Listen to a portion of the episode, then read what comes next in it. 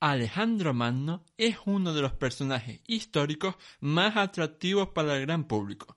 Su breve pero intensa vida, la trascendencia de todas sus conquistas y victorias y el cambio radical que provocó en el mundo que le tocó vivir ha propiciado que en las últimas décadas se hayan publicado muchos libros y artículos sobre su vida y obra. Sin embargo, hay que tener en cuenta que el conquistador macedonio nunca estuvo solo en su década prodigiosa, sino que siempre estuvo acompañado por multitud de generales igual de hábiles y valiosos. Si quieres conocer quiénes fueron estos hombres, este programa es para ti. ¡Empezamos!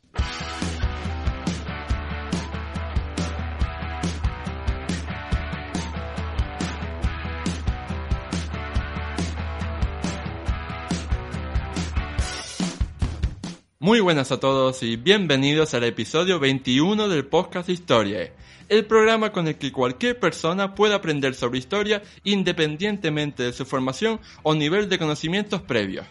Soy Oscar Hernández, historiador y divulgador histórico. Me puedes leer en mi web Historia y puedes seguirme y contactar conmigo en mis perfiles en Facebook, Twitter e Instagram.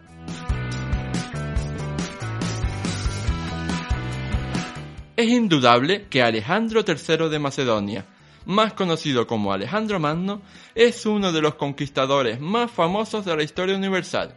Sin embargo, al igual que todo gran líder histórico, hay que ser conscientes de que nunca podría haber hecho lo que hizo sin la ayuda de todo un grupo de personas que estaban en su entorno. De hecho, tal y como seguramente hablaremos más tarde, Alejandro habría muerto varias veces en batalla de no ser porque sus generales le salvaron la vida.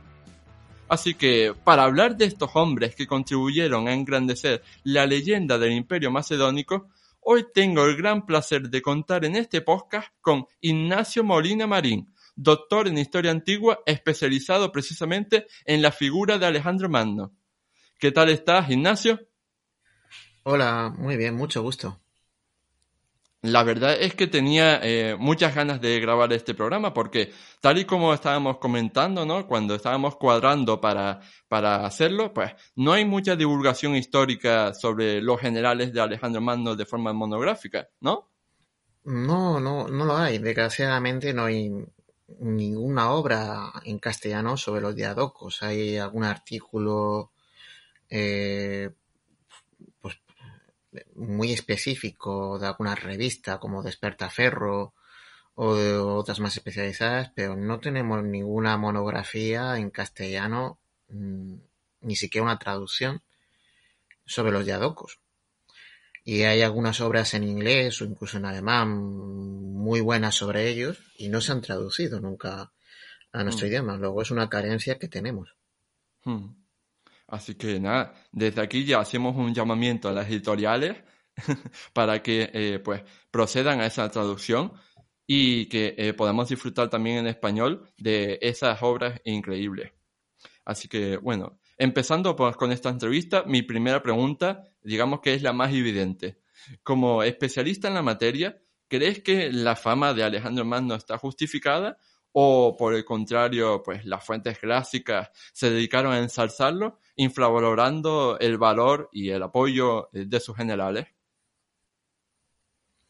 Bueno, es una pregunta difícil de contestar. Eh, eh, si a lo que te refieres es a lo conocido que ha sido, es y será el personaje, la respuesta debe ser un sí rotundo, ya que ha sido una de las figuras históricas que más han influido en los acontecimientos históricos y que han dejado un legado muy perdurable. Ya lo decía Droysen en ese momento, el nombre de Alejandro Magno significa el final de una época y el comienzo de una nueva. Él siempre se ha dicho que ha cambiado el mundo. Y el número de estudios dedicado a Alejandro es inabarcable. Yo intenté hace unos años hacer un compendio y reunir todo lo que se había publicado en múltiples lenguas entre 1916 y el año 2015 y era imposible. Tuve que seleccionar. Estamos hablando del personaje de la antigüedad sobre el que más se ha escrito. No solamente en nuestra época, sino también en la propia antigüedad. De Alejandro se han perdido una cantidad enorme de fuentes y aún así es el que, del que más tenemos. Respecto a lo que tú has dicho sobre el papel enaltecedor de las fuentes, es hasta cierto punto cierto. Alejandro fue el primero que se preocupó de controlar su imagen personal, contratando a lo que podría llamar un historiador de corte que fue Calístenes de Olinto, sobrino de, de Aristóteles. Eh, como dijo un historiador que a mí me gusta mucho, que es Paul Gukowski, la leyenda de Alejandro nace con el propio Alejandro, porque se encarga de dirigirla, se encarga de controlarla. Mm. Eh, sin embargo, la visión que hemos tenido de Alejandro nunca ha sido homogénea. La imagen enaltecedora eh, siempre se ha, convivido con otra negativa, es decir, hay un Alejandro que es heroico, pero al mismo tiempo esa imagen dio lugar a otra, a otra imagen que es negativa. Em, esa imagen enaltecedora siempre ha convivido con la negativa. En otras palabras, al mismo tiempo que Alejandro se construía una imagen de sí mismo, sus enemigos levantaban una leyenda negra sobre él. Sobre él. Estas dos visiones han mutado a lo largo de casi 2350 años, pero básicamente podemos decir que a lo largo de la historia cada investigador ha tenido su propia imagen personal del macedonio. Y es muy difícil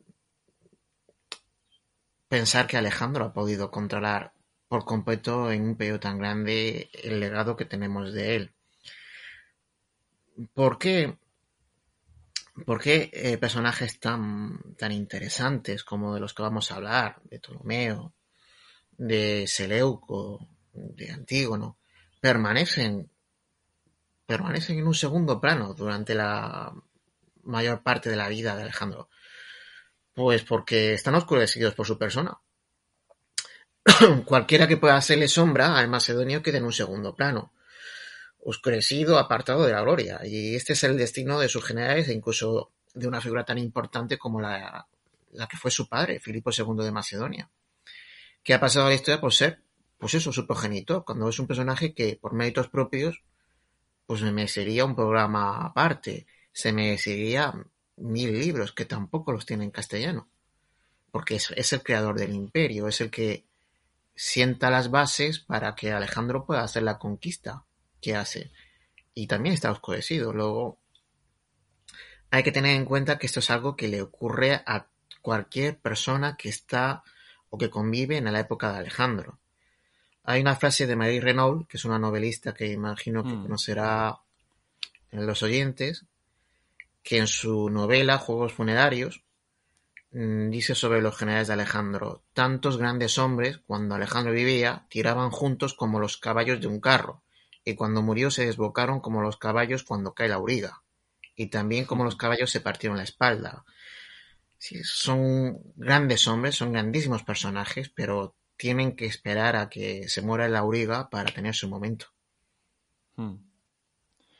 Sí, la verdad es que es una figura totalmente central y monopolizadora, ¿no? Que, que no dejaba eh, pie a, que brillara nadie más, tal y como eh, precisamente eh, le pasó a, uno de sus generales más famosos, que fue como, digamos, su mano derecha, que fue precisamente Parmenión. Este hombre, Parmenión, pues había sido uno de los más veteranos porque ya había trabajado con su padre, con Filipo II precisamente, pero eh, tenemos que las fuentes, por ejemplo, eh, denigran eh, su papel y su personalidad en batallas tan importantes como la de Gaugamela, diciendo, ¿no? Aquello de, no, es que por culpa de Parmenión que tuvo que ir a auxiliarlo, pues no pudo perseguir a Darío III y por eso se escapó y demás. ¿Por qué crees que, aparte de, esto de, de para ensalzar a Alejandro, en contraposición a, sus generales? ¿Por qué crees que las fuentes quisieron desprestigiar tanto su papel? A lo mejor incluso podríamos hablar de que Alejandro le tenía un poco de envidia. Bueno, em, el rey de Macedonia tiene que ser el mejor, el mejor en todo, el mejor cazador, el mm. mejor guerrero, el mejor militar. No es un rey que podamos entender al uso que se quede en segunda o en tercera línea y vea eh, cómo lucha sus guerreros. Eh, Alejandro, al final de sus días, tenía el cuerpo lleno de cicatrices. Hay un deseo de gloria, una filotimía, es el término en griego, que les obliga a todos a competir por la virtud, por competir por la arete, por la excelencia. Entonces todos se tienen envidia entre ellos. El rey el primero, cuando un general, por ejemplo Lisímaco, le, le roba una pieza de casa, pues él también compite. Y eso podía provocarse la cólera del rey. Pero en el caso de Parmenión, es un hombre que ha estado, bueno, tuvo un servicio en el ejército macedonio durante 28 años y durante 28 años monopolizó lo que fueron los cargos más importantes, él y su familia. Luego le robaba la gloria, mm, le robaba el éxito y también hay un salto generacional. Alejandro pertenece a una generación nueva, una generación que se ha educado con Aristóteles, que habla griego, perfectamente, que conoce y lee a los autores más importantes, que está abierto a una política orientalizadora.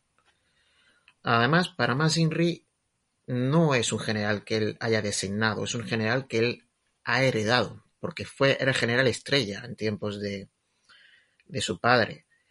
Luego él no tuvo ninguna lesión, él lo heredó y tenía, cuando lo heredó tenía tanto poder que era prácticamente un menor de edad hasta que se lo quita de en medio. Ya luego se puede hablar de eso, pero si hay enfrentamientos entre Parmenión y el rey es por una cuestión prácticamente de lo que es la sucesión en Macedonia. El nuevo rey hereda a los antiguos generales y a los antiguos consejeros del anterior rey. Y eso siempre provoca tensiones. Hasta que eh, esos consejeros no han perdido su papel o no han sido eliminados, el nuevo rey no puede dar paso a, sus hombres de confianza. Hay una frase de Filipo que nos cuenta Plutarco en la Moraria, en la que decía que él se sorprendía cómo los atenienses podían todos los años elegir a diez nuevos generales, a diez nuevos estrategos porque él en todo el tiempo que había estado como rey solamente había encontrado a uno capaz, que es Parmenión. Luego nos dice claramente que es un hombre de una gran capacidad.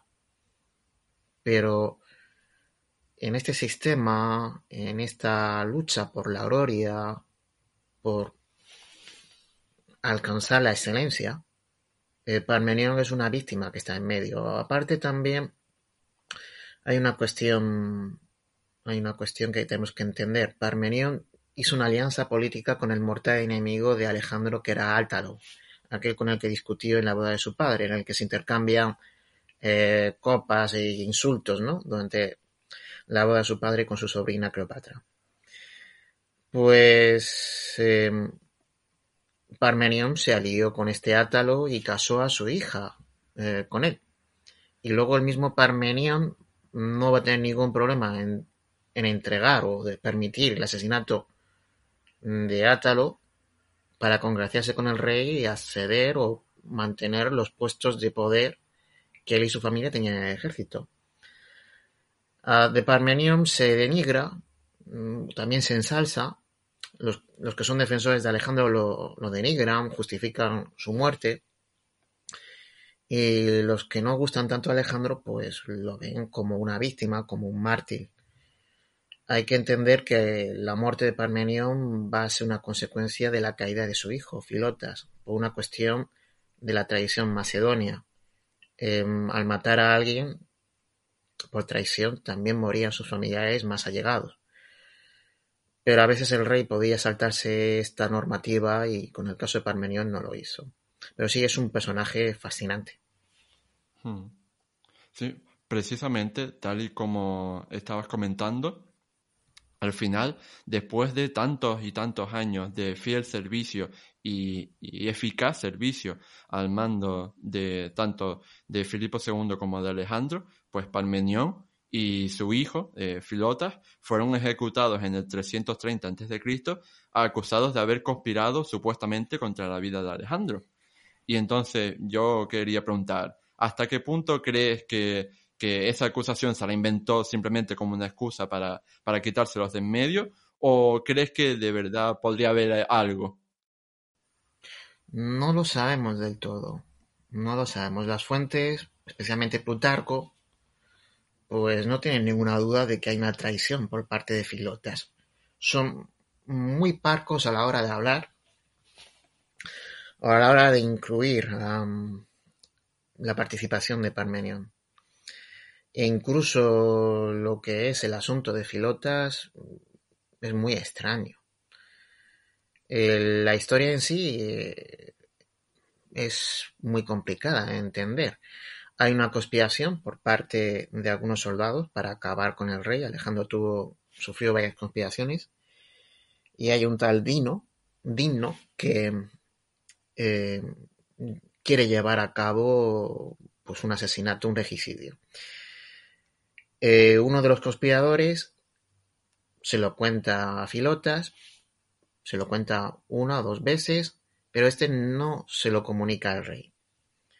Cuando esto se conoce, se hace público que Filotas estaba enterado y es entonces cuando es interrogado, y cuando hablamos de interrogado quiere decir torturado, y aquí no nos ponemos de acuerdo, no sabemos lo que dijo bajo tortura.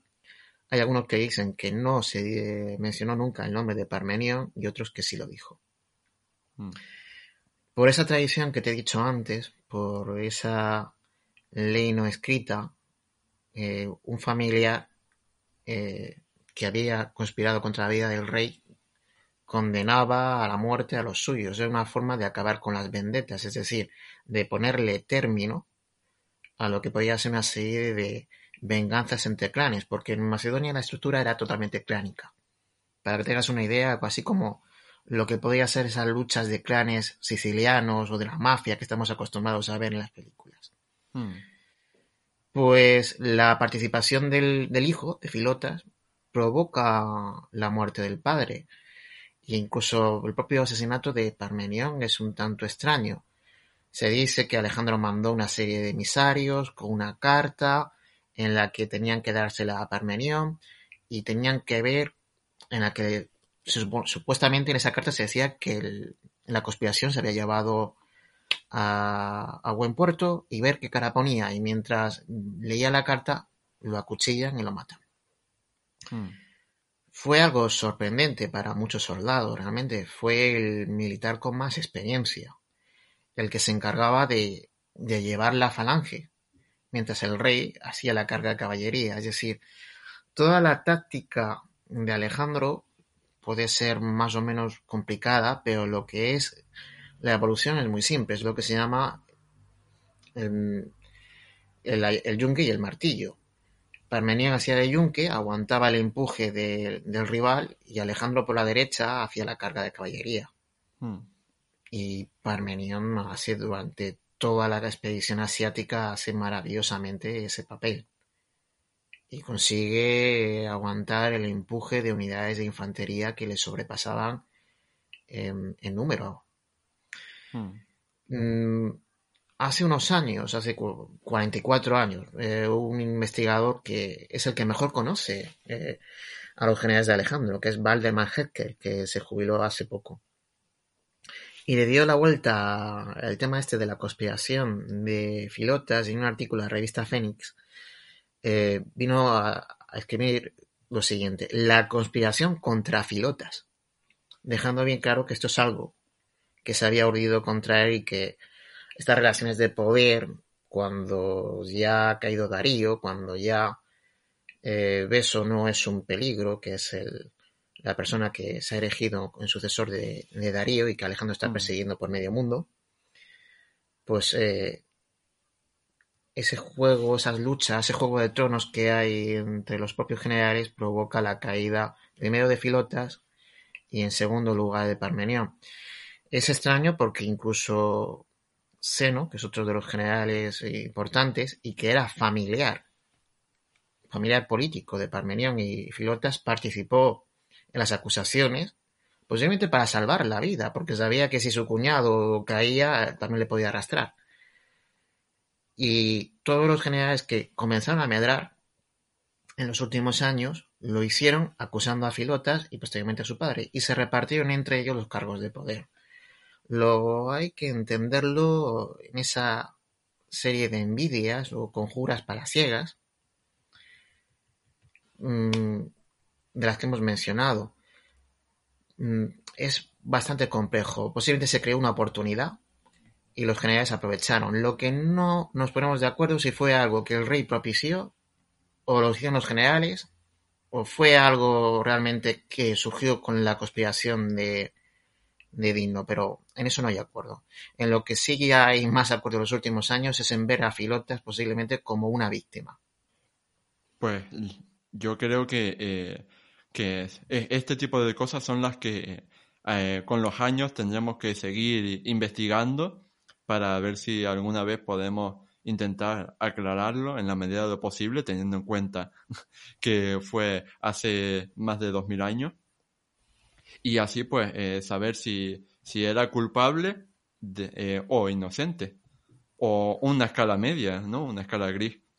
Y bueno, eh, hay que decir también que los casos de Parmenión y Filotas no van a ser los únicos asesinatos eh, internos dentro de las filas del, ejército macedonio, ya que estoy hablando, por ejemplo, se me viene ahora a la cabeza el caso de Clito el Negro, eh, general de Alejandro, que fue asesinado por el propio rey mientras estaban en un banquete en el 328 a.C. Eh, ¿Qué sabemos de este extraño suceso y por qué el rey mató a uno de sus generales más efectivos? Bueno, la, muerte de Clito, eh, junto con la de Calístenes, es una de las cosas que más se le critica a Alejandro. Es posiblemente su momento más bajo. Eh, Clito era un hombre de la total confianza de Alejandro. Mm, su hermana, Lanice, había sido su, su nodriza. Luego, por así decirlo, podemos decir que eran hermanos de leche. ¿Mm? Y Clito había sido designado como por Alejandro como hombre de confianza que era, como el nuevo gobernador de, de Media, que era el cargo que tenía Parmenión cuando fue ejecutado. Para celebrar esa designación, pues Alejandro, estando en la antigua Maracanda, que luego va a se llama Samarcanda, la Samarcanda de las mil y una noches, pues hace un banquete en su honor. En ese banquete el invitado principal es Crito y Alejandro es su huésped.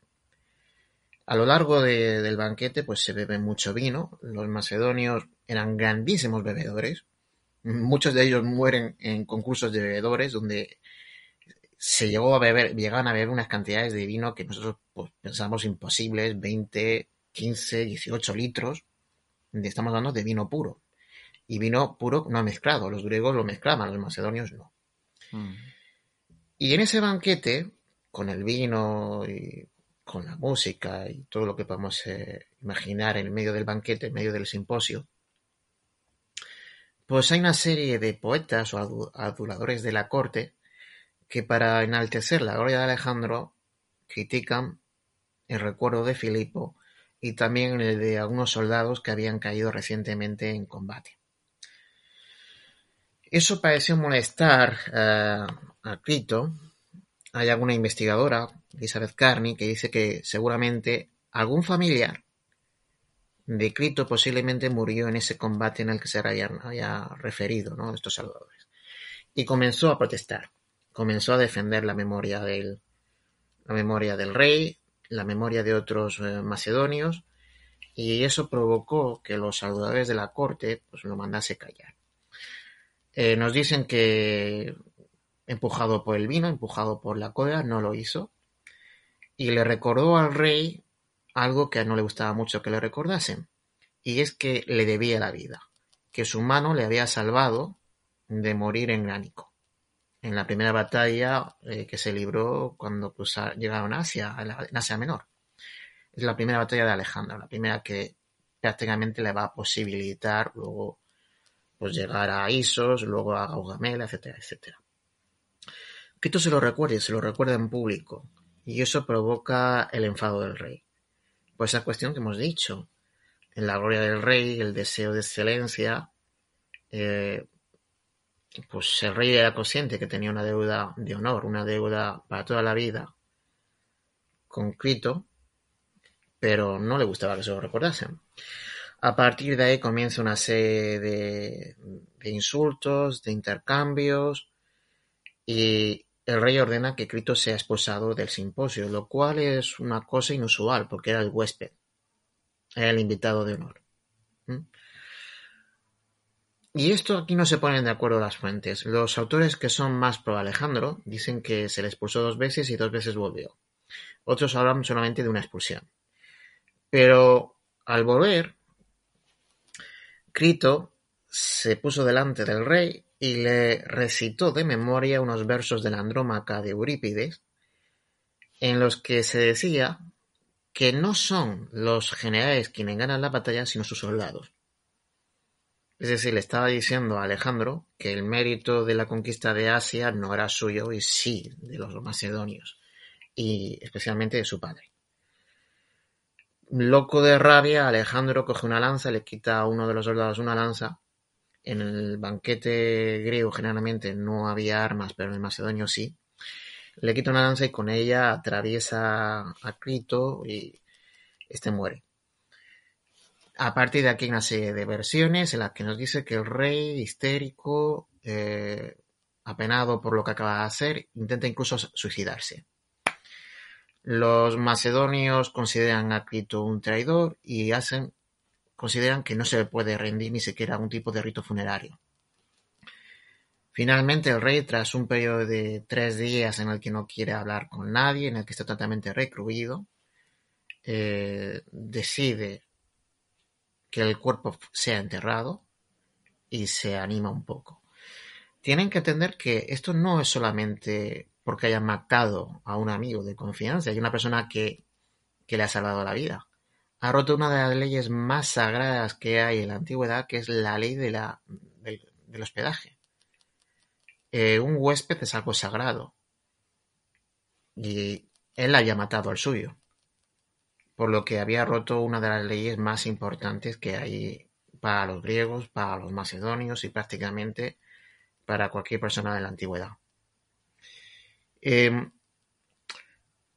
que esto es así, pues no nos ponemos de acuerdo, sí, pero sí tiene sentido que le pudiese recitar unos versos de la Andrómaca de Eurípides. ¿Por qué? Porque era un autor que Alejandro se conocía muy bien, era su autor favorito después de Homero. Y era un autor muy conocido en Macedonia. Hay que tener en cuenta que la obra más famosa de Eurípides, que son las Vacantes, se compuso en Macedonia durante su estancia en tiempos de rey Arquelao. Luego que le pudo decir eso, sí. La valoración que se hace de este hecho, pues dependiendo de si el historiador o la fuente de turno es pro Alejandro, te lo esculparán, le echarán mal la culpa a Crito. Si es al contrario, te dirán que esto es un asesinato en toda regla y que no hay más excusas más allá del vino o más allá del calentón. Pero como he dicho, es una de las cosas que la tradición pues más le achaca a Alejandro. Hmm. Sí, y la verdad es que eh, parece que con razón, ¿no? Porque de, parece, al menos desde nuestra óptica del presente, parece como un poco desagradecido haber matado a un general que no solo es que haya estado contigo desde el principio, sino que encima te ha salvado la vida eh, en tu primera batalla en Asia Menor aparte de todo lo que pero a estos personajes hay que jugarlo desde la óptica del pasado. Tienen que ser mm, jugados desde el presente y sí, desde, que es lo difícil, que es prácticamente lo imposible.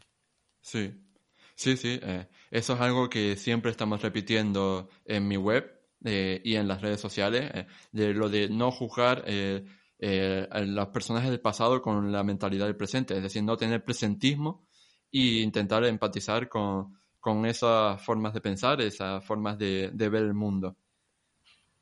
Y bueno, eh, al lado de estos generales que hemos mencionado a lo largo de lo que llevamos de programa, al lado de, de Parmenión, de, de, Filotas, de Crito el Negro, pues eh, tenemos también a otros eh, generales que a lo mejor no son tan conocidos por el gran público, pero que también jugaron un gran papel en, en la vida de Alejandro y en sus conquistas. ¿Qué nos puedes contar, por ejemplo, de, Nicanor o, de Zeno o de Antípatro? Bueno, eh, mm, Nicanor es uno de los hijos de Parmenión. Tiene un puesto importante en lo que es la, infantería. Y muere muy poco antes de lo que es la caída de la conspiración de, de Filotas. Llamamos de conspiración de Filotas o contra Filotas, como cada cual piense. Y es un personaje que tiene importancia tanto en Isos como en Gaugamela, organizando la infantería bajo el mando de, bajo el mando de su padre. Em, el caso de Seno es un personaje curioso, por eso que te he comentado antes. Es, es el yerno de, de Parmenión. Se ha mm. casado con, con su hija. Posiblemente con la misma que se había casado anteriormente con Átalo. Los macedonios solían casar a las hijas y hacer unas alianzas políticas muy extrañas, que nos sorprenden. Pero la misma hija puede pasar de, de un general a otro sin que eso le provoque sonrojo a nadie. Y Seno eh, es otro personaje que prospera bajo el paraguas de Parmenión, pero que luego, en la caída de Filotas, no tiene ningún reparo en acusarlo. Por lo que te he comentado antes, posiblemente sabía que o lo acusaba públicamente, es decir, se desvinculaba de lo que era esa posible conspiración, o sabía que eh, su vida podía sufrir de peligro. Hmm. Es un personaje que, sin embargo, cuando se produce el primer gran motín que Alejandro sufre, que es el motín mm, del Ífasis, en la India, cuando los eh, soldados dicen hasta aquí hemos llegado, hemos llegado a los confines del mundo, no queremos seguir más, queremos volver a casa, es el único de los generales que se atreve a hablar públicamente y pedirle al rey que vuelva. Y curiosamente, al poco tiempo de esto, de tomar un papel importante en, la, en el regreso, en esa derrota que sufre Alejandro por parte de sus soldados, muere. Hay algún historiador como Beidian que dice que lo manda a envenenar o lo manda matar a Alejandro comparando su muerte con la de Rommel a manos de Hitler. Lo cierto es que no sabemos muy bien cómo murió y por las fuentes parece que fue por causa enfermedad, no se, no se le achaca a la muerte.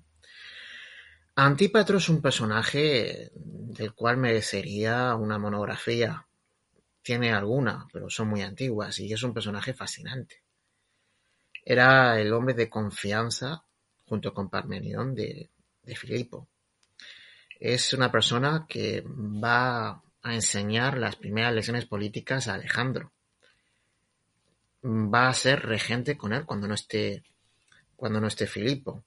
Es el que acompaña a Alejandro a Atenas para llevar las cenizas de los atenienses muertos. Y es la primera persona, junto con su yerno Alejandro de Inquestas, que reconoce a Alejandro como rey tras la muerte de Filipo y eso le da una gran cantidad de apoyo, se le facilita muchísimo la transición. Tras la muerte de un rey había una serie de matanzas y el nuevo rey se llegaba a sentar en un auténtico trono de sangre. Pues la transición podría haber sido aún incluso más sangrienta si eh, Antípatro no le hubiese dado el apoyo. Antípatro es un va a ser el regente de Alejandro, pero también va a ser un general capaz que derrota al rey Agis IV eh, de Esparta en Megalópolis también va a ser la persona que derrote la coalición de los griegos en la guerra lamiata con, la ayuda de Crátero.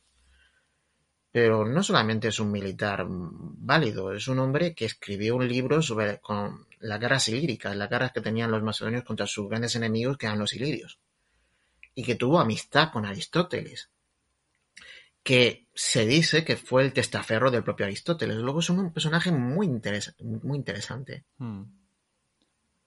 Y bueno, ya que lo has mencionado, eh, yo quería decir que, que si no hay ninguna monografía sobre Antípatro, a lo mejor deberías escribirla tú. Pero estoy seguro de que la disfrutaría. no, no sé si eh, en el mercado británico estas cosas, pues las editoriales las tienen en cuenta. En el nuestro, mm, no tanto. Si es que no hay ni siquiera una monografía sobre los diadocos. Mm. sobre todos ellos. Es decir, difícilmente iban a querer las editoriales españolas pues un libro, una monografía sobre uno de ellos. Mm. Pues la verdad es que es una pena porque ya digo que aunque sea una biografía general de todos los, los generales, debería haber.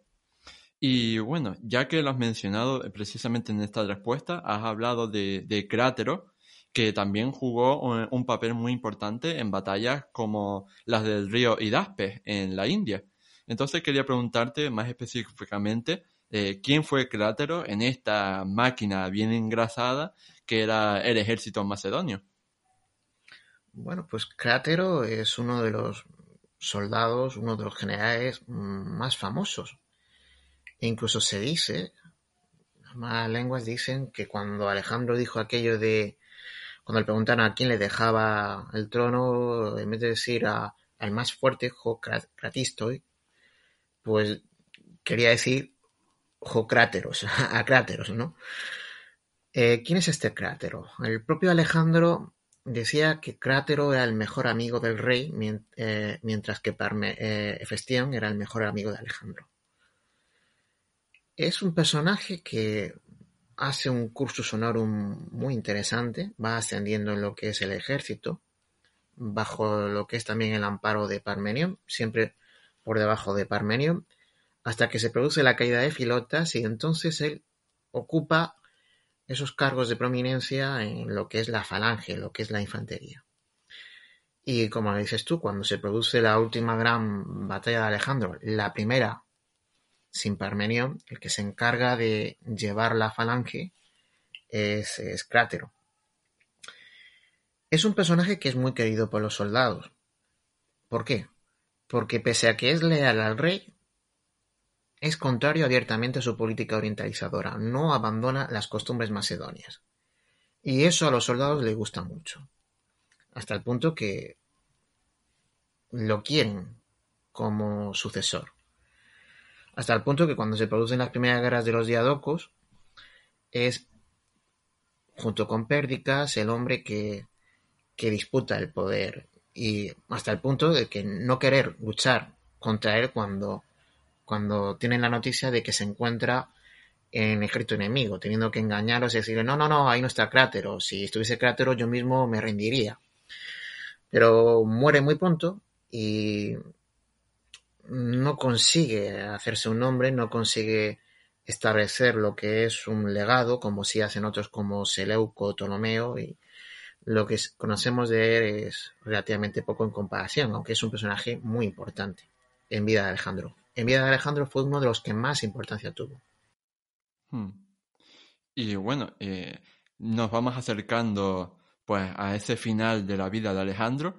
Eh, estamos eh, ya en sus últimos momentos y tenemos que precisamente al general que tú has nombrado en esta respuesta, a Perdicas, pues le da su anillo con el sello real. Es decir, de, nos imaginamos la escena, está Alejandro agonizando en una cama, eh, a lo mejor seguramente en, Babilonia, tal y como cuentan las fuentes, y Perdicas es, Perdicas es el general y no otro quien eh, recibe ese anillo con el sello real, que a lo mejor incluso pues era que le estaba señalando, ¿no? Como sucesor o como posible alternativa cuando murió el rey. Entonces quería decirte, pues, quién era Perdicas y por qué recibió este honor de recibir el anillo.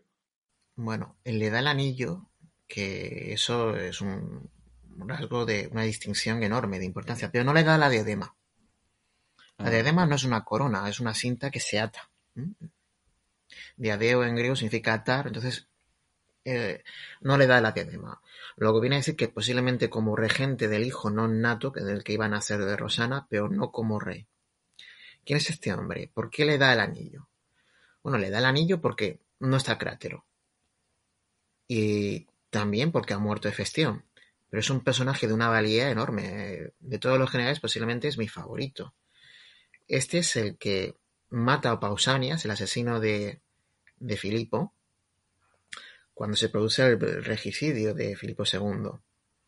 Este es el que consigue meter un batallón en el asedio de, de Tebas y el que también consigue eh, romper el, asedio en Alicarnaso se distingue en el asedio de, Tiro, es herido de gravedad por luchar heroicamente en Gaugamela.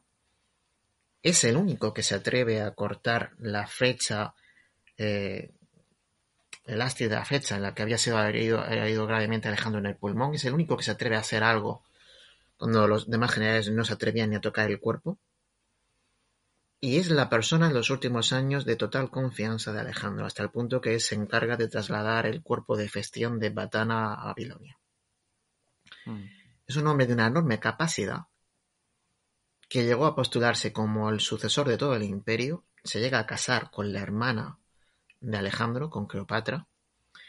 Se decía que incluso tenía algún tipo de relación con la familia real macedonia, él era hijo de un reyesuelo de la Alta Macedonia, de, Orontes. Pero crece mucho en poder, eso provoca las envidias de otros generales, especialmente de Ptolomeo, de Crátero o de propio Antípatro, y provoca una gran coalición en su contra.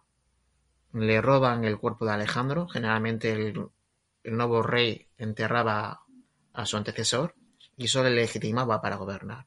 Cuando se dispone a enterrar el cuerpo de Alejandro en Macedonia, le roban el cuerpo, se inicia la primera gran guerra de los diadocos y él muere. Y muere sin dejarnos una imagen suya, sin que un historiador haya dicho cómo es. Pero aún así, tenemos un montón de cosas muy interesantes de este personaje eh, y otras muy negativas, que será muy violento, que será muy cruel, que será muy despótico. Pero para que te hagas una idea, cuando se inician estos conflictos, le mandan una vez eh, pues un grupo de asesinos y lo pillan solo, desprovisto, simplemente con un par de pajes que estaban desarmados. Y él los enfrenta mm, estoicamente y no se atreven a, matarlo. Es un personaje extremadamente valiente. Hmm. La verdad es que eh, no sé qué pensarán nuestros oyentes, pero a mí este programa me está encantando porque estamos aprendiendo un montón de, cosas que la verdad es que, como hemos dicho a lo largo de todo el programa, no se pueden encontrar fácilmente en el mundo de la divulgación histórica en español, al menos en lo que se refiere a libros. Y bueno, entonces tenemos eh, la situación siguiente. Eh, Alejandro Magno ha muerto en el 323 en Macedonia y, casi sin, sin, esperar a que se enfriara el cadáver, pues eh, sus generales empiezan a pelearse por repartirse el imperio y se dividen en dos facciones, los que quieren mantener el imperio íntegro y los que quieren dividirlo para repartirse cada uno una parte. Eh, entonces, como tú decías, eh, pues se inicia la guerra de los diádocos que va a durar 40 años eh, después de varias fases, evidentemente. Y a lo largo de esos años, de esas décadas, tenemos que cuatro de sus generales, Ptolomeo, Seleuco, Antígono y Lisímaco, llegan a proclamarse reyes de, de, sus respectivos territorios. Entonces, quería preguntarte eh, cómo eh, precisamente fue la evolución de estos cuatro personajes para pasar de ser generales de Alejandro, que incluso podríamos decir que no habían destacado especialmente durante su década de conquista, y, pero sin embargo pasaron a ser reyes. Hmm. Bueno, hay algunos de ellos, como Ptolomeo, que sí destaca un poco más, es amigo de la infancia de Alejandro, las malas lenguas decían que incluso era un hijo bastardo de, rey Filipo, pero esto parece que son rumores que luego se esparcieron para legitimarlo para que pudiese ser rey de, de, Egipto. Pero sí es cierto lo que has dicho, son personajes que en comparación con Crátero o con Pérdicas tienen menor importancia y acaban convirtiéndose en reyes, y acaban convirtiéndose en los fundadores de tres grandes dinastías los Ptolomeos, los Antigónidas y los Seleucidas. Ptolomeo es uno de los más conocidos, ha pasado a la historia como amigo del rey, como leal amigo del rey, pero es un personaje que permanece en la oscuridad, sin ocupar puestos importantes en el ejército, hasta el año 330 en el que se convierte en guardia del corso, en lo que se llamaba somatofila, es decir, como una especie de guardaespaldas, que eran siete y es un cargo de los más prestigiosos que había dentro de Macedonia. A partir de ahí va teniendo más poder, también asciende con la caída de Filotas. Se conserva fragmentos de una obra que escribió en, la, eh, en un arriano de Nicomedia, en la que de vez en cuando aprovecha para elogiarse, nos habla de una monomagía, de un combate singular que tuvo cerca de la India. Se denigra o se le tira alguna pullita a gente como a Pérdicas o a Crátero, es decir, recuerda sus éxitos pero no los de sus rivales. Pero es un personaje extraordinariamente inteligente. Es el que mejor juega este juego de tronos que se inicia después de Alejandro. Él es consciente de que nadie, nadie puede mantener el imperio unido y lo sabe desde el principio. No le va a tentar el imperio. Tiene muy claro que quiere un reino personal suyo, pero no va a luchar por la unidad del imperio. Y lo que va a hacer en el principio va a ser intentar desintegrarlo. Roba el coche fúnebre de Alejandro, que se dirigía desde Babilonia a Macedonia, lo intercepta y se lo lleva a Egipto, bajo la excusa de que el rey siempre había, sido, había deseado ser enterrado en, Sigua. Eso provoca la primera guerra de los Diadocos, va a conseguir derrotar a, a Pérdicas, que luego va a ser asesinado, y va a conseguir establecer una serie de alianzas contra Antígono, que también va a salir vencedor de él. Va a conseguir, en esa gran coalición que hay contra Antígono en Ipsos, pues va a conseguir eh, asegurar su independencia. Es posiblemente el más conocido de todos los generales de Alejandro. Y ha pasado a la historia por eso, por ser su amigo cercano. Pero, a diferencia de muchos de ellos, él pudo establecer un legado. Bien de forma directa porque escribió un libro, o bien de forma indirecta a través de otros historiadores que escribieron en su nombre de Seleuco. Seleuco es un personaje del que sabemos poquísimo en tiempos de Alejandro. Está en un segundo término. Tenemos alguna historia de que si Alejandro lo quería mucho, eh, cuando se le cae la diadema a Alejandro navegando en Babilonia, eh, Seleuco fue a nadar en el Éufrates y la encontró y se la ciñó y Alejandro le perdonó la vida porque se había autocoronado sin quererlo para que no se mojase la diadema cosa que era imperdonable, pero es un personaje que está a la sombra de Pérdicas y que cuando cae Pérdicas en la invasión de Egipto, él comienza a ascender. Se le da la satrapía de Babilonia. Después es expulsado por Antígono y bajo la ayuda de Ptolomeo, este señor consigue volver a su satrapía. Conquista todas las satrapías de Persia hasta llegar a la India y se encuentra con Chandragupta, con el imperio de Chandragupta y toma luego un papel decisivo en la derrota de Antígono con sus elefantes eh, en Ipsos. Y va a ser de todos los generales el que está más cerca de unificar el imperio. Derrota a Lisímaco en, en Curupedio, pero poco después, cuando se dirigía a Macedonia para ser proclamado rey de todo el imperio, salvo Egipto, que era lo único que le quedaba ya por conquistar, es asesinado.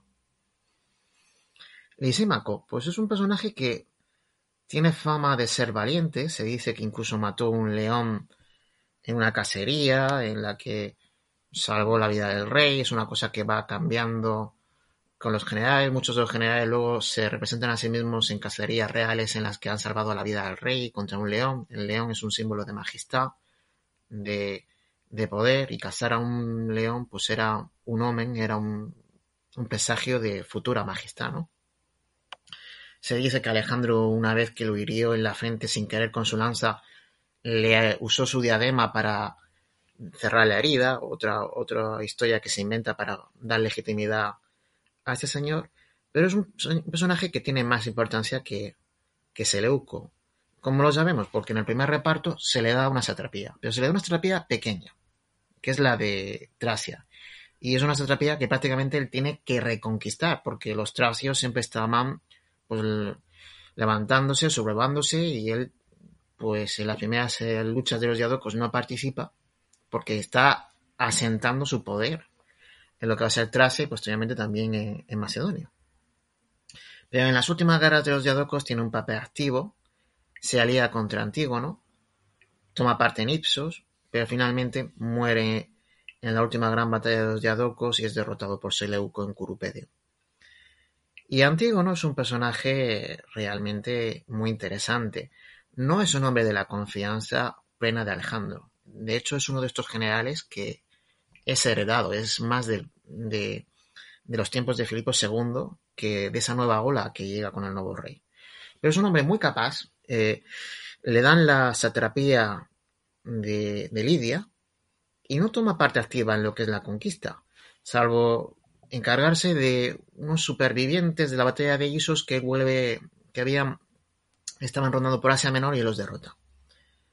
Tras la muerte de Alejandro sí comenzamos a escuchar, su nombre con más fuerza.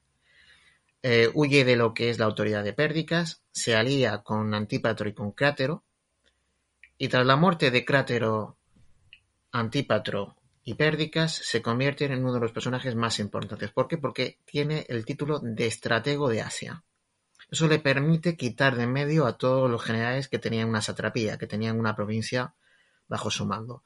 Los echa a todos, derrota a Eumenes de Cardia, que era el último leal de los soldados o generales a, a Pérdicas, y a partir de ahí acumula tanto poder que provoca que todos los generales de Alejandro se unan en su contra. Ptolomeo, Casandro, Lisímaco, Seleuco se van a unir en su contra y no van a poder eh, derrotarlo fácilmente. Van a tener que haber varias guerras. Vamos a tener que llegar al año 301 en Ipsos. Y finalmente, a una edad muy avanzada, con 80 años, posiblemente con más de 80 años, muere en esa batalla, sin querer retirarse. Es un personaje muy interesante. Hay una biografía muy buena, está en inglés, de Richard Billows. Si alguien la quiere consultar, la puede encontrar en internet eh, yo se la recomiendo. La verdad es que eh, sí, sí, hoy en día nos sorprende, ¿no? Eh, encontrar a, gente de 80 años que es muy activa. pues imagínate en esa época, sin los conocimientos médicos, sanitarios, ¿no? Que tenemos en la actualidad. Pues, y donde la esperanza de vida era menos de 40 años. Claro, pues tener a una persona de 80 años que supuestamente estaba participando en una batalla, pues Vale, pues eh, em, para finalizar eh, esta entrevista, yo quería, ir al salseo, porque es lo que estábamos eh, esperando todos, y, quería preguntarte por Efestión, el supuesto amante de Alejandro Mando, sobre el que mucho se ha escrito, y, pero no sabemos en realidad qué tipo de relación tuvieron. ¿Podrías aclarárnoslo? Bueno, es que no lo sabemos. Es una buena pregunta, pero es que no lo sabemos. Eh, no hay ninguna, ninguna fuente clásica que se haya conservado de la época que nos diga que fuesen amantes. Pero hay varias fuentes posteriores que dicen que sí. Hay una frase que dice que Alejandro solamente se dejó vencer por los mulos de Festión, lo cual realmente habla de un tipo de relación homoerótica muy, muy clara. ¿De dónde viene esto? Pues parece que surge, pues aparte que hayan podido tener algún tipo de relación homoerótica en la infancia, eh, sobre todo con la visita a Troya de Alejandro, donde se presenta como nuevo Aquiles, Alejandro era descendiente de Aquiles y Hefestión se presenta como nuevo Patroclo. Se decía que tenía mucha cercanía, era el hombre de mayor confianza de Alejandro y posiblemente su sucesor si le pasaba algo. Dado que no tenía un heredero legítimo, el único heredero legítimo que tuvo nació eh, muerto Alejandro, que sería Alejandro IV. Si hay o no hay una relación homosexual mm, explícita, pues es difícil decirlo. Pero en cualquier caso no tendríamos que escandalizarnos, porque la homosexualidad era algo muy extendido en Grecia. Hmm y también en Macedonia. El propio Filipo II tuvo amantes masculinos. Eh, de hecho, la persona que lo mató, su asesino, Pausanias, se dice que fue su amante. Lo, no es improbable que, que Festión fuese durante un tiempo amante de la juventud de, Alejandro.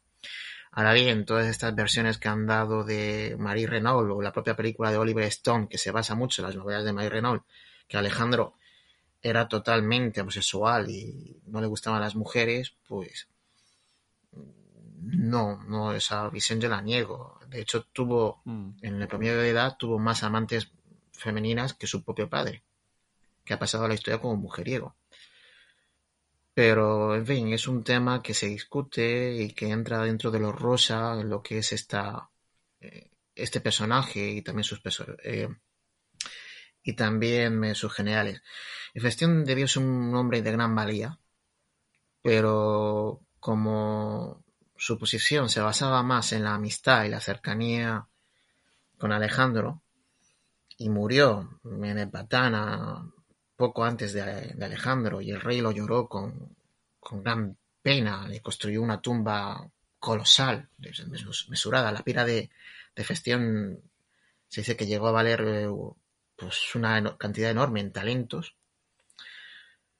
Em, realmente tampoco ha conservado su imagen, no la ha podido trabajar y lo que tenemos de él pues denota que sí, que se ganó las envidias de muchos, pero debió ser otro personaje de, suma valía. Hmm. Sí, y, al respecto de lo, de lo, que estabas diciendo sobre la homosexualidad en el mundo griego, pues eh, solo quería destacar que, que eh, Efesión, eh, eh, aunque fuera ese, que fuera el amante de Alejandro, que no fue el único amante masculino de Alejandro, porque tengo entendido, no sé si me equivoco, si me equivoco me corrige, eh, que también eh, tuvo relaciones con, un eunuco llamado Bagoas, ¿no? Un eunuco persa. Sí, Bagoas era el eunuco de Darío III. En esto hemos mencionado de Mayrenola hay una novela muy conocida que es El muchacho persa, que está contada la conquista macedonia de Persia a través de los ojos de este eunuco. Pero hay que también entender que en el mundo antiguo la conquista tiene algo de erótico. Entonces, apoderarse del enuco de tu rival eh, es un símbolo de, poder y de conquista. Para que me entiendan, salvando las distancias, le pasa algo parecido a lo que ocurrió con Barsine, que es la esposa de Menón de Rodas. Era la esposa de su rival. Alejandro, cuando se apodera de ella, la convierte en su amante, por aquello de que estoy tomando la esposa de mi enemigo, como si fuese una nueva andrómaca. Aquí em, hay que entender que en la mentalidad de esta gente la sexualidad y la conquista mm, están unidas. Luego, no había nada más erótico que tomar algo que había sido de mi enemigo. Claro, es que eh, siempre tenemos que tener en cuenta que, eh, como decíamos antes, eh, no caer en el presentismo de trasladar nuestro pensamiento actual al pasado, incluso en cuestiones sexuales, ya que las distinciones eh, de orientación sexual que hacemos en la actualidad, de heterosexual, homosexual y demás, no existían en la actualidad, en, el pasado como tal, sino que a lo mejor pues era no era una cosa identitaria, sino era una cosa más más práctica o más pragmática, ¿no? Dependiendo del contexto. Y bueno, para terminar eh, esta entrevista, para eh, finalizar, eh, precisamente ya lo avanzaste tú antes, quería preguntarte, pues, por la película más famosa que se ha hecho sobre Alejandro Magno, que fue la, la protagonizada por Colin Farrell y dirigida por Oliver Stone. ¿Qué te pareció esta película? Bueno, es una película que ha generado dos libros para hablar de ella y, ha generado una gran controversia. Hay algunos que la odian como película y hay otros que la critican desde el punto de vista histórico. Tuvo grandes asesores, tuvo al catedrático de Oxford, a Robin Lane Fox para, como asesor para Oliver Stone. Pero lo cierto es que a mí no me termina de agradar ni como película ni desde el punto de vista histórico. Hay alguna serie de cosas que a mí no me gustan Aristóteles aparece como un anciano, mm, dice que ha terminado la época clásica y que estamos en la helenística. El concepto de época helenística no se crea hasta el siglo XIX y lo crea un historiador que es Droysen, eso es un anacronismo. Hmm. Se juntan las tres grandes batallas en una, es decir, juntan Granico, Isos y Ogamela en una única batalla por cuestiones de tiempo y formato. Sí. Y hay demasiados estereotipos, este tema de la sexualidad, muy influenciado por Marie Renault, por la obra de Tant, eh, que a mí no me parece necesario, no, no me termina de, de, gustar. Pero, en fin, es una, es una película importante porque ha generado un debate, tanto académico, y ha popularizado nuevamente el personaje en el gran público. Creo que desde el año 2004 en distintas lenguas se han escrito una media de 100 biografías de Alejandro, lo cual es una barbaridad. Ha vuelto a poner de moda al personaje y eso es algo que se puede agradecer, sin duda. Hmm. Sí, y desde luego yo creo que también habría ah, ah, ah, sería necesario hacer una película de, sobre tantos otros personajes pero claro, uno eh, cuando lo piensa, pues siempre dice, pues mejor no vamos a tocarlo porque para hacer un bodrio, mejor no hacer nada. sí, sí. Es muy difícil hacer una buena película histórica. De la antigüedad aún más difícil. Exacto, o sea, eh, porque tienes que combinar no solo que sea una buena película desde, desde el rigor histórico, sino que también sea, al fin y al cabo, un buen producto de entretenimiento, que es para lo que sirve el cine. Porque, por ejemplo, en grandes personajes de la antigüedad, ¿no? Como por ejemplo pueden ser Aníbal Barca, pues no tienen una gran película de Hollywood, ¿no? Que se haya hecho sobre él. Mm, creo, recuerdo alguna, pero siempre centrada con este tema de por qué no tomó Roma o las mm. delicias de Capua o estos estereotipos que mm, por algún motivo, por un motivo comercial, pues perviven en lo que es la gran pantalla. Hmm. Bueno, pues lamento tener que decir que hemos llegado al final de esta entrevista. La verdad es que ha sido muy interesante y creo que eh, todos nuestros oyentes habrán quedado encantados de haber conocido más a fondo a todos esos hombres que contribuyeron a hacer grande la leyenda y la obra de Alejandro. Así que llegados a este punto, yo solo quería agradecerte infinitamente a ti, Ignacio, por habernos hecho un hueco para hablar sobre este tema tan apasionante en este nuevo año que se nos ha abierto. Yo creo que a partir de este podcast, cualquiera que haya admirado la historia del conquistador macedonio, pues pasará también, como decía, a admirar eh, la historia de Parmenión, Efestión, Clito, Perdica y compañía, gracias a tu buena labor como divulgador. Así que, en general, muchísimas gracias. A ti, a un placer. Ahora sí, ha llegado el final del programa 21 de Historia. Si quieres expresar qué te ha parecido este podcast, darme alguna sugerencia sobre temas a tratar en el futuro, hacerle alguna pregunta directa a Ignacio o recomendarme algún libro que deba leer, no dudes en dejarme un comentario.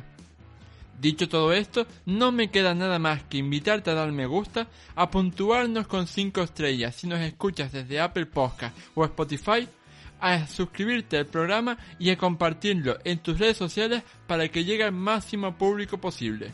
Nos vemos en el próximo programa de Historia. ¡Hasta luego!